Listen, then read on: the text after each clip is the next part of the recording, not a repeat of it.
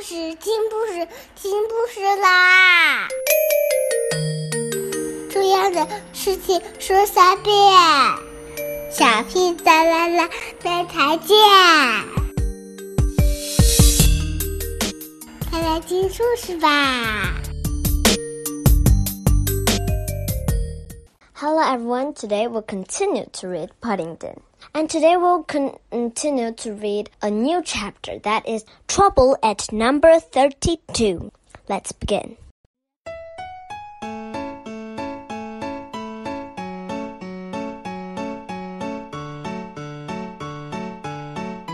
That evening, after the bonfire had died away, the weather suddenly became even colder.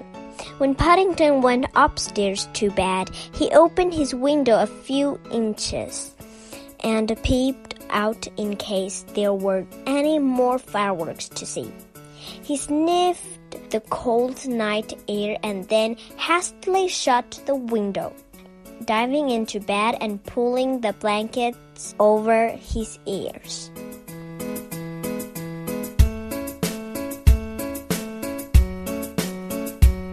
In the morning, he woke much earlier than usual, shivering with cold, and found to his surprise that the ends of his whiskers, which had become uncovered during the night, were quite stiff, having listened for a while to make sure breakfast was being cooked.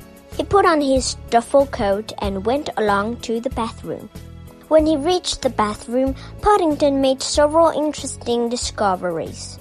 First, his flannel, which he'd felt left folded over the towel rail the night before, was as stiff as a board, and it made a funny crackling noise when he tried to bend it straight.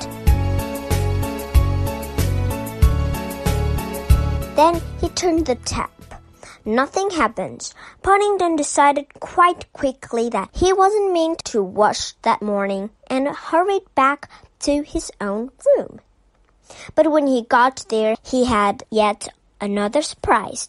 He drew the curtains and tried to look for out of his window, only to find that it was all white and frosted, just like the one in the bathroom. Paddington breathed heavily on the glass and rubbed it with the back of his paw. When he had made a hole big enough to peer through, he nearly fell over backwards with astonishment. All traces of the previous evening's bonfire had completely vanished. Instead, everything was covered by a thick blanket of white. Not only that, but there were millions of large white flat flakes falling out of the sky.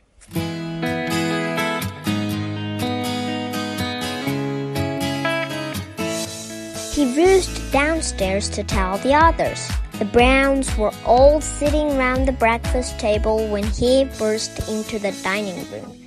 Paddington waved his paw wildly in the air and called for them to look out of the window. Good heavens! exclaimed Mr. Brown, looking up from his morning paper. What is the matter? Look, said Paddington, pointing towards the garden. Everything's got white. Judy threw back her head and laughed. It's all right, Paddington. It's only snow. It's happened every year. Snow, said Paddington, looking puzzled. What's snow? It's a nuisance, said Mr. Brown crossly. Mr. Brown wasn't in a very good mood that morning. He hadn't expected the weather to change too quickly, and all the upstairs water pipes had frozen. To make matters worse, everyone had been blaming him because he'd forgotten to stoke the boiler before going to bed. Snow, said Judy. Well, it's it's sort of frozen rain. It's very soft. Jolly.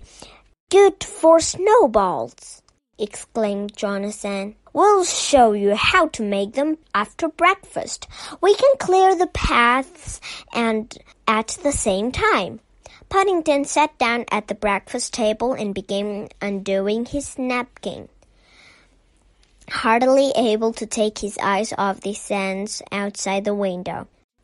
Paddington, said Mrs. Brown suspiciously, did you wear your duffel coat when you washed this morning? A like and a promise, said Mrs. Bird, as she handed him a streaming bowl of porridge. And more promise that leak if you ask me. But Paddington was much too busy thinking about the snow to hear what they were saying.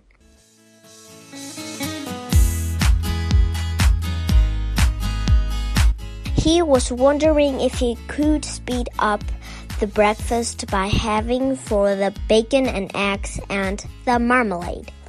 He caught Mrs. Bird's eye and hurriedly pretended he was only conducting to the music on the wireless.